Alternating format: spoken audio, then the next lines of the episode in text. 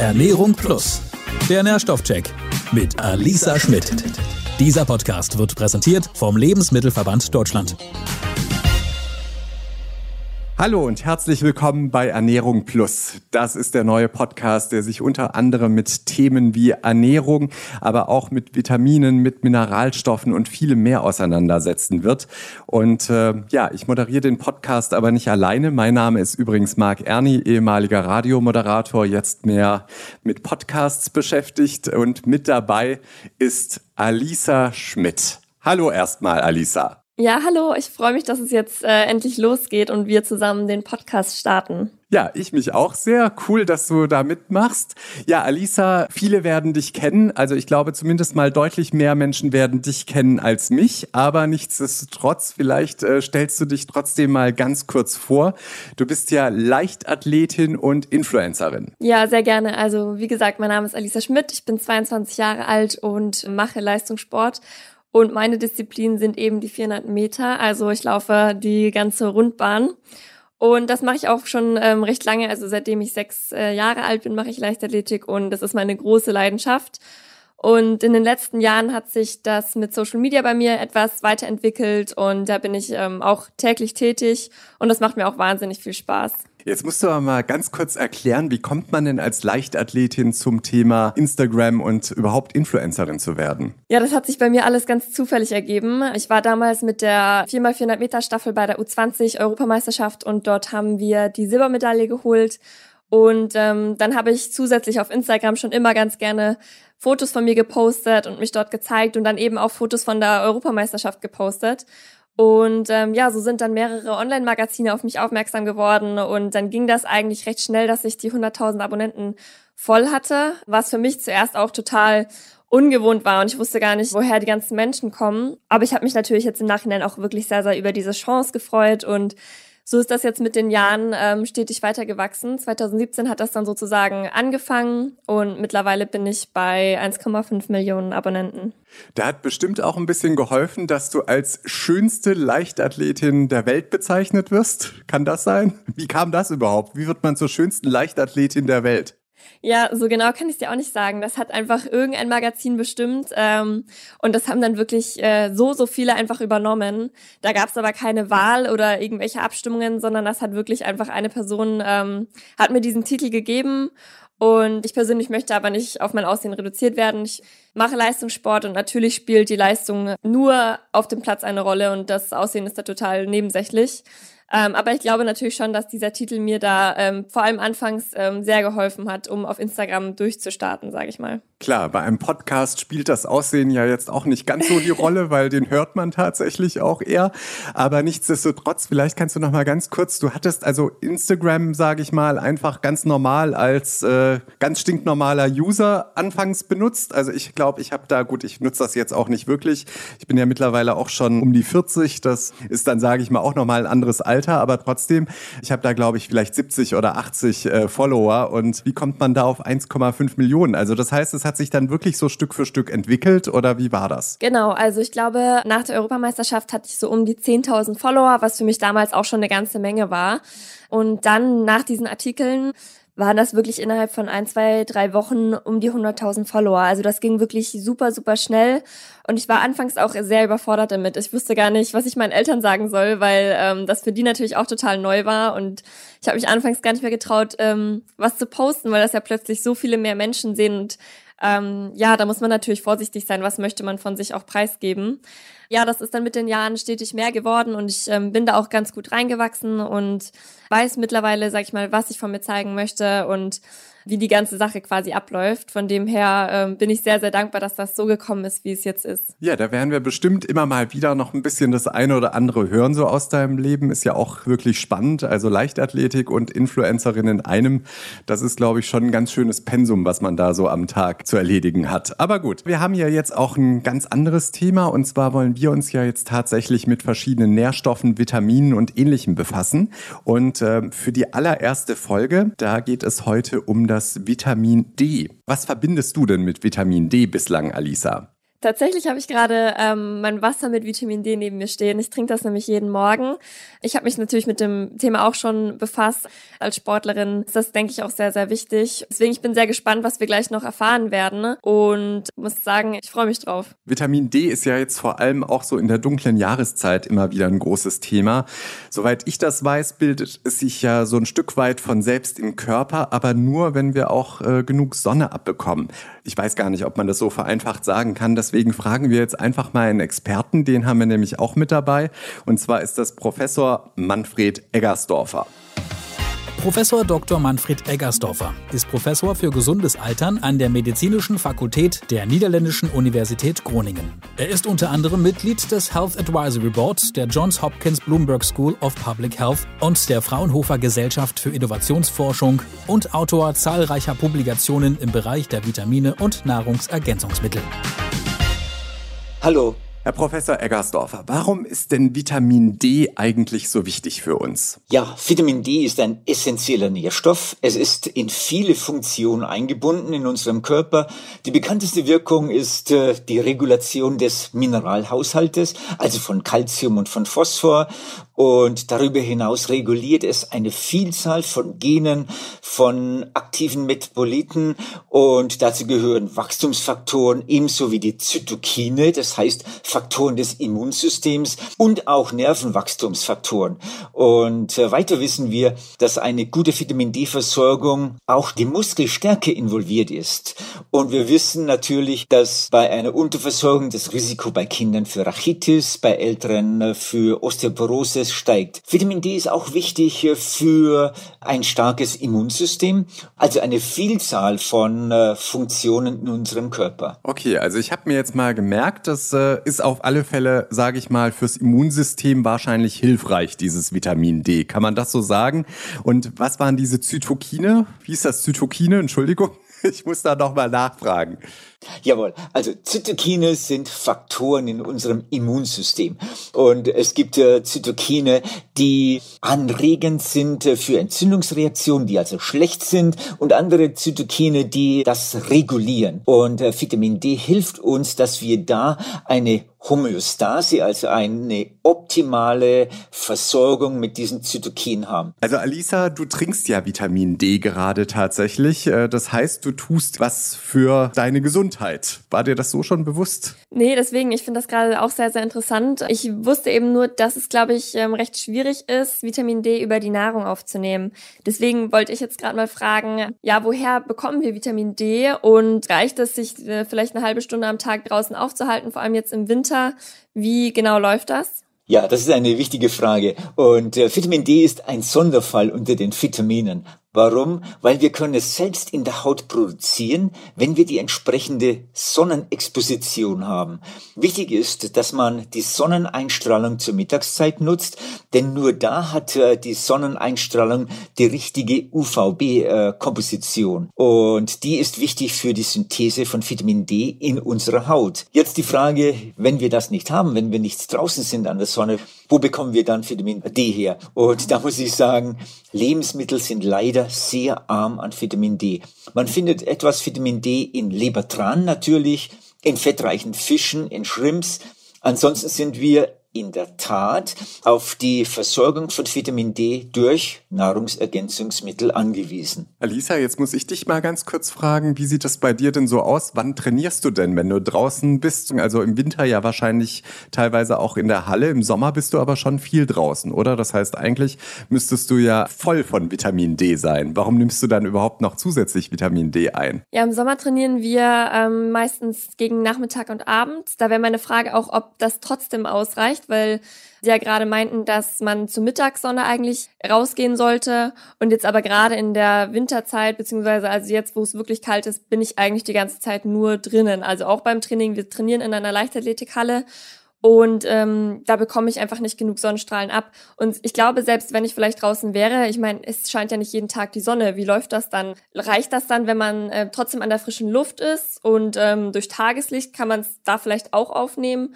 Oder muss man wirklich die Sonnenstrahlen ähm, sehen und trotzdem ist man im Winter ja total dick eingepackt meistens und nur das Gesicht ähm, ist den Sonnenstrahlen ausgesetzt. Also reicht das dann aus? Also, richtig ist, äh, man muss draußen sein zur Mittagszeit, denn nur dann, da hat die Sonne die richtige Wellenlänge, die für die Produktion von Vitamin D äh, in der Epidermis notwendig ist.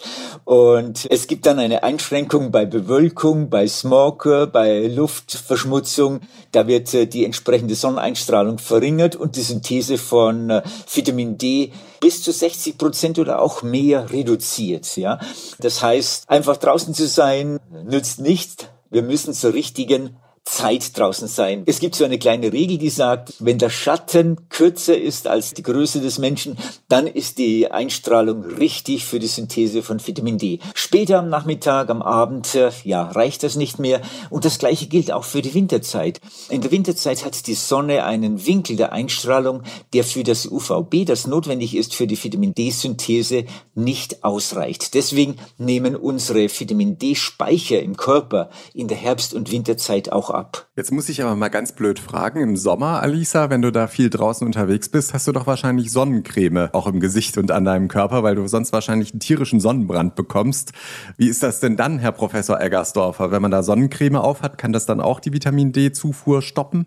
Ja, das ist leider so. Die Verwendung von Sonnencremes mit einem Lichtschutzfaktor Größe 8 führt bereits zu einer starken Verminderung der Vitamin D-Synthese. Das ist ein Faktor, den wir berücksichtigen müssen. Andererseits sind natürlich Sonnenschutzmittel wichtig, weil sie die Synthese beziehungsweise Hautkrebs reduzieren. Und Alisa, hat dir da irgendwie dein Trainer oder deine Trainerin gesagt, äh, dass du Vitamin D immer zu dir nehmen sollst? Oder hast du das schon automatisch als Kind früher gemacht? Tatsächlich hat mir das meine Mama schon damals gesagt, aber natürlich auch mein Trainer. Also wir tauschen uns da schon regelmäßig aus. Und dementsprechend habe ich mich natürlich auch informiert, was für mich wichtig ist. Und dahingehend habe ich das jetzt eigentlich schon seit äh, mehreren Jahren gemacht, dass ich immer über die Winterzeit vor allem Vitamin D zu mir nehme. Da wäre mir eine Frage auch, ob man da einen bestimmten Bedarf am Tag nur zu sich nehmen soll oder ob man vielleicht auch zu viel nehmen kann und welche Auswirkungen das vielleicht hätte auf den Körper oder ob das gar kein Problem ist. Also die Deutsche Ernährungsgesellschaft, die äh, gibt eine Empfehlung äh, für die Vitamin D-Zufuhr. Sie sagen, wenn die endogene Synthese, Versorgung nicht äh, ausreichend ist, soll man 20 Mikrogramm von Vitamin D nehmen oder umgerechnet bedeutet das 800 internationale Einheiten von äh, Vitamin D. Und äh, diese Dosierung führt auch dazu, dass wir den Vitamin D-Spiegel in in den optimalen Bereich äh, bekommen können. Jetzt die Frage, kann man zu viel von Vitamin D nehmen? Eine Versorgung von Vitamin D äh, im Bereich bis 4000 internationalen Einheiten ist sicher. Aber wie lange muss ich mich denn tatsächlich in der Sonne aufhalten, um dann, sage ich mal, an diese Grenzwerte von den 4000 zu kommen? Geht das überhaupt so oder ist es wirklich nur dann, wenn ich das Vitamin D zuführe? Ja, das ist eine interessante Frage. Wenn wir in der Sonne sind und die Sonneneinstrahlung äh, gut und optimal ist, dann können wir in in 10, 15, 20 Minuten 10, 15.000 internationale Einheiten in der Haut bilden. Das heißt, die Sonneneinstrahlung ist sehr effektiv in der Produktion von Vitamin D und wir wissen auch, dass diese hohe Menge, die ich gerade genannt habe, nicht schädlich ist für den Körper. Der Körper reguliert äh, dann äh, die entsprechende Versorgung optimal selbst. Okay, und jetzt hatten Sie ja vorhin gesagt, oder Alisa hatte das auch gesagt, dass in Lebensmitteln ja relativ wenig Vitamin D drin ist.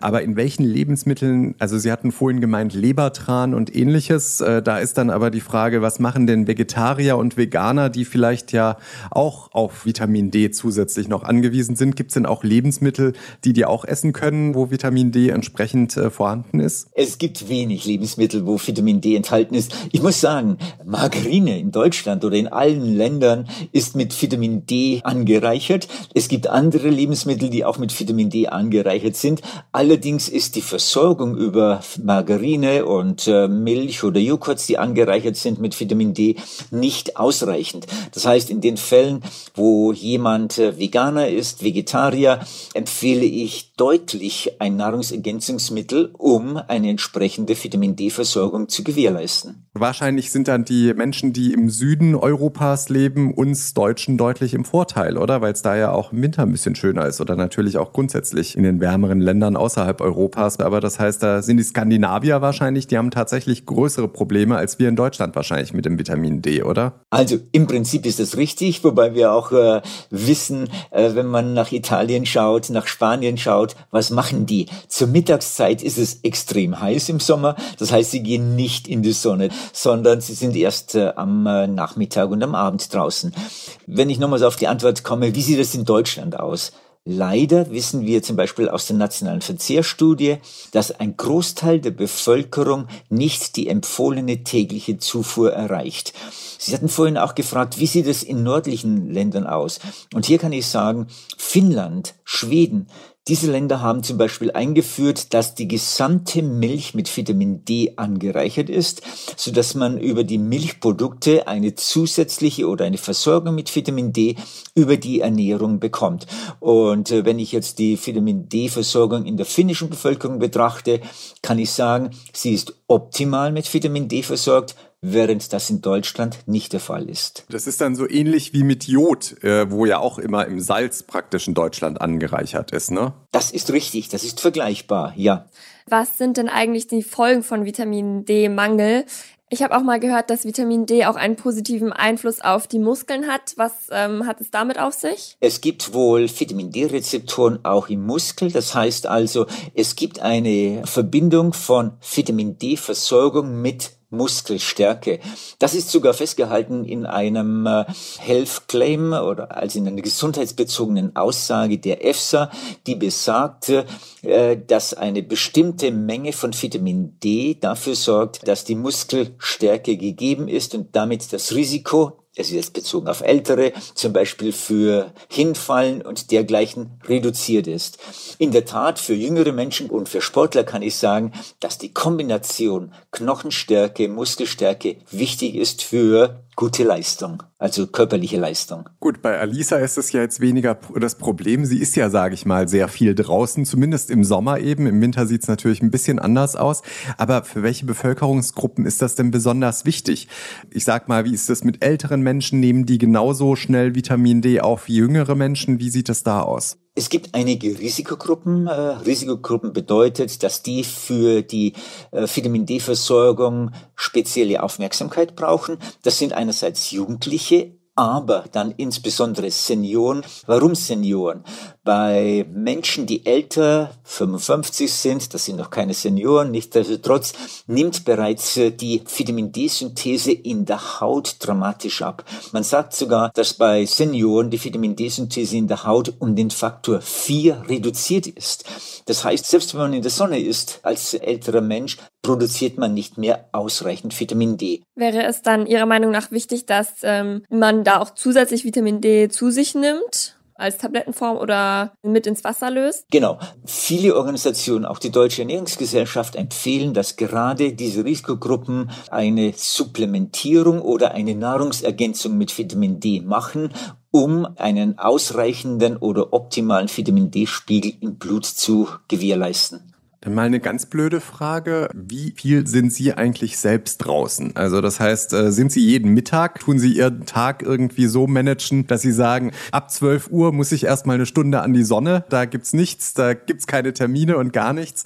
Da sind Sie erstmal draußen oder wie läuft das bei Ihnen ab? Also ich würde mir das wünschen, aber es klappt häufig nicht, äh, muss ich sagen. Ich werde immer wieder auch angeregt oder angestoßen durch meine Frau, das mehr zu machen, aber es reicht nicht. Ich habe deswegen auch meinen Vitamin D-Status messen lassen. Ich habe gesehen, dass er nicht im optimalen Bereich ist und deswegen nehme ich regelmäßig ein Nahrungsergänzungsmittel und als ich dann den Spiegel wieder habe messen lassen, habe ich festgestellt, dadurch erreiche ich einen ausreichenden und optimalen Vitamin D-Spiegel im Blut. Wie messen Sie den? Das kann man beim Arzt machen. Es gibt auch in manchen Apotheken entsprechende Tests, äh, wo man das gemessen bekommt. In der Regel, wenn man die Gesundheitsuntersuchung hat, äh, kann man den Arzt bitten, fragen, dass er auch den Vitamin D-Spiegel mitmessen lässt. Also übers Blut sozusagen. Über den Blutwert. Es wird gemessen, was ist der aktive Metabolit im Blut von Vitamin D. Und würden Sie raten, ähm, dass man erstmal zum Arzt geht und schaut, ob man vielleicht einen Vitamin D-Mangel hat, bevor man es supplementiert? Oder muss man nicht davor zum Arzt gehen, sondern sagt einfach, ich glaube nicht, dass ich durch die Sonne genug Vitamin D zu mir nehme. Ich mache das vorsichtshalber mal. Die Erfahrung und das Ergebnis äh, zum Beispiel aus der nationalen Verzehrstudie in Deutschland ist, dass 80 Prozent der Männer, 90 Prozent der Frauen nicht genügend Vitamin D bekommen und einen zu niedrigen Status haben. Das heißt, in der Regel braucht man dazu keine Blutwertuntersuchung, sondern man kann von dieser Erfahrung ausgehen. Jetzt gibt's ja ganz viele Vitamine und Mineralstoffe. Wir werden hier in diesem Podcast auch noch einige kennenlernen. Wie hoch würden Sie denn da jetzt Vitamin D einschätzen? Kann man das jetzt irgendwie sozusagen im Vergleich machen, wenn man jetzt die anderen Sachen hat, Vitamin C, Magnesium, was es da noch alles gibt, Jod und so weiter und so fort? Wo steht da für Sie, sage ich mal, Vitamin D? Ist das was, was wirklich ganz, ganz oben und ganz, ganz wichtig ist? Für mich ist die Versorgung mit Vitamin D in der deutschen Bevölkerung ein äh, Sorgenkind. Wenn man das vergleicht mit anderen Vitaminen, ist in der Tat die Vitamin D-Versorgung am meisten unterversorgt. Ja, das ist ja krass. War dir das so bewusst, Alisa, dass Vitamin D tatsächlich so weit oben steht an dem Mangelerscheinungen sozusagen der Deutschen? Nee, auf keinen Fall. Ich glaube, das ist vielen gar nicht so bewusst. Ja, also ich habe das tatsächlich nicht gewusst. Ich dachte, man ist doch genug draußen, sage ich mal, wenn man sich jetzt nicht gerade zu Hause einschließt, so dass man ja jeden Tag ein bisschen Vitamin D abbekommt. Wie ist das eigentlich? Kann man Vitamin D auch speichern? Also wenn ich jetzt, sage ich mal, im Sommer tagtäglich die doppelte und dreifache Ladung abbekomme, ist es dann wichtig, dass ich mich eben auch im Winter entsprechend versorge? Oder lässt sich das auch irgendwie, sage ich mal, im Körper dann eine Zeit lang aushalten, ganz ohne Vitamin D? Ja, also ich möchte zuerst nochmals eine Klärung machen, oder? Weil jetzt von Vitamin D-Mangel gesprochen wurde und ich muss das vielleicht mehr spezifizieren. Ein Vitamin D-Mangel führte zu einer Mangelerkrankung. Von was ich gesprochen habe, ist eine Unterversorgung. Das heißt also, der Körper ist nicht optimal versorgt entsprechend der Empfehlung. Und bereits diese Unterversorgung hat dann schon Konsequenzen für das Immunsystem, Konsequenzen für Knochen und Muskelgesundheit und anderes. Jetzt Ihre Frage noch, kann der Körper Vitamin D speichern? Ja, wir wissen aber, dass es dauert, bis der Körper einen optimalen Level aufbaut für das Vitamin D. Das heißt, im Sommer, wenn wir wirklich mehr draußen sind an der Sonne, baut sich der Vitamin D-Status langsam auf und äh, fällt dann wieder ab. Wir wissen, es dauert ungefähr drei bis vier Monate, bis sich ein optimaler Vitamin D-Spiegel im Blut einstellt.